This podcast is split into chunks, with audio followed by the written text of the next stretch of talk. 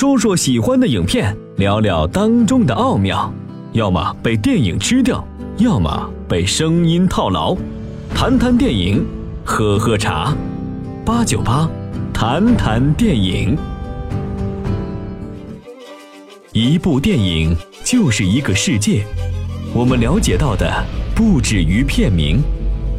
从声音中领略处处精彩，在电影里完成整个旅程。八九八，谈谈电影的世界。八九八，谈谈电影的世界。何安夏又认了几个师傅，都是太极门的。我也会功夫，要不然你把刚才那手交给我吧，这酒不收你的钱。师傅，给我做徒弟吧，把本事交给我。太极门的掌门彭前吴有个坏毛病，见不得门里面的人武功比自个儿高。哎，按说你化压力为动力嘛，你把功夫练到最高不就完了吗？可偏偏上一代老掌门在去世之前，把门里面的最高机密元基术传给他师弟周希宇，自个儿这辈子都赶不上了。这么一来呢，心理变态，凡是武功高过我的杀，打不过暗杀。武功不够，用枪啊！这也太没武林高手一派掌门的风度了。这个时候呢，何安夏专门克师傅的科技术也给点满了。他跟这彭前吴就跟商量好了似的，他拜谁，彭前吴就杀谁。感情这彭前吴是把何安夏当雷达用的。你想啊，志灵师娘只杀了何安夏一个师傅，他都得报仇。彭前吴一口气杀了好几个啊！何安夏能算完吗？可是彭前吴的武功啊，但比不上师弟们。你打你何安夏是够用的，搞不赢吗？怎么办呢？找人帮忙。找来找去，就找到了周希宇师傅当年的好基友，两人啊，日月双修元气术的扎老板张震演的。那个张震实在是太帅了啊！尤其是最后啊，和彭前吴决斗那一场，雪白的长衫，火红的衬里。啊！一条大枪上下翻飞，衣袂飘飘，哎，帅得掉渣嘛！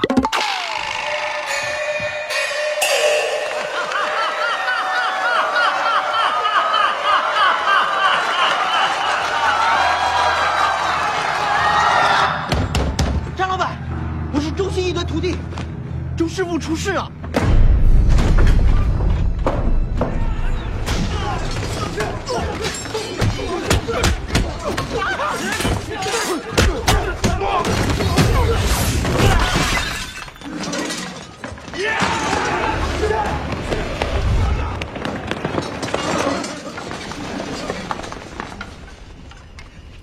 呀呀呀呀呀呀！有种你也下来！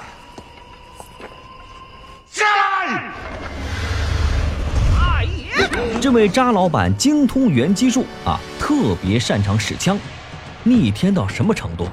和彭前吴决斗，直接引来太阳真火，把那个老彭啊炒成蜂窝煤啊！这就不说了，老彭背后的黑靠山。真吉署长，同时又是黑帮头子的赵立人，最后眼看着彭前吴不行了，开车就跑啊！渣老板持枪挡路，眼看汽车冲着自己撞过来了，不紧不慢，从容出枪，前把一压，后把一翻，咚，把一辆几吨重的小轿车直接跳入了湖心呐！按说这有点不科学呀，可你看张震挑车的时候，动作帅成那样。谁还管科学不科学呀？最后，这个何安夏跟着扎老板重新上了山，学元气术去了。整个片儿呢，以上山始，以重又上山中。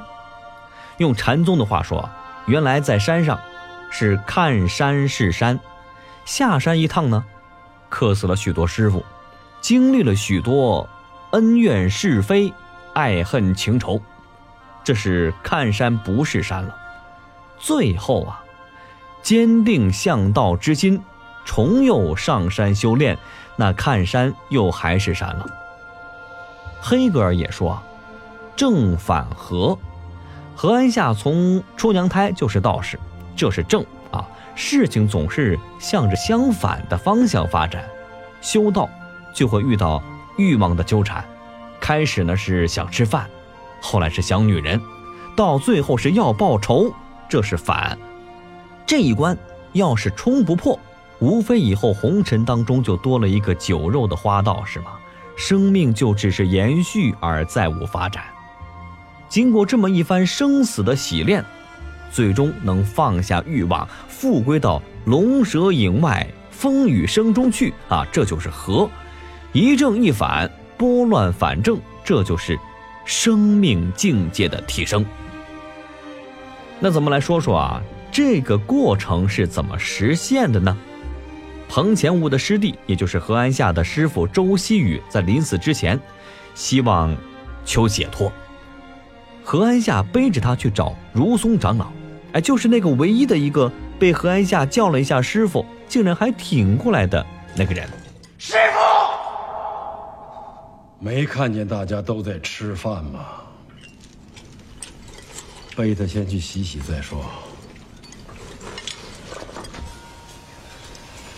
如松师傅，他一直斗海江湖，忘记恩仇，最后还是死在了恩仇上。他这口气咽不下去，一口气都咽不下去，还谈什么解脱？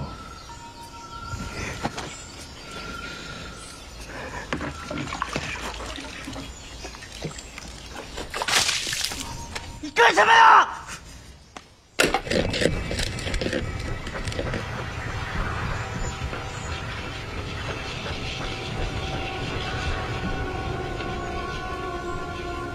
施主，命运就像那瓢一样，触着即转。上天与我们就是那制瓢的手。要是悟到生死轮回，无非花开花落。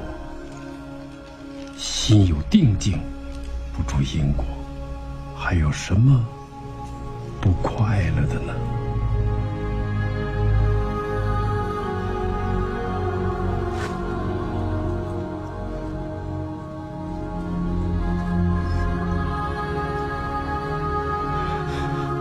我说，他懂了，一切都只不过是随缘而转。如松长老拿了一个葫芦水瓢，扔到地上，水瓢呢旋转不定。周希宇当下大悟，明目而视，这什么意思呢？自己是否要被扔啊？瓢是说了不算的，手说了才算。瓢要是自己别扭不肯旋转卸力，那就非摔碎不可。要想没有痛苦啊，人呢也只能是随缘而转。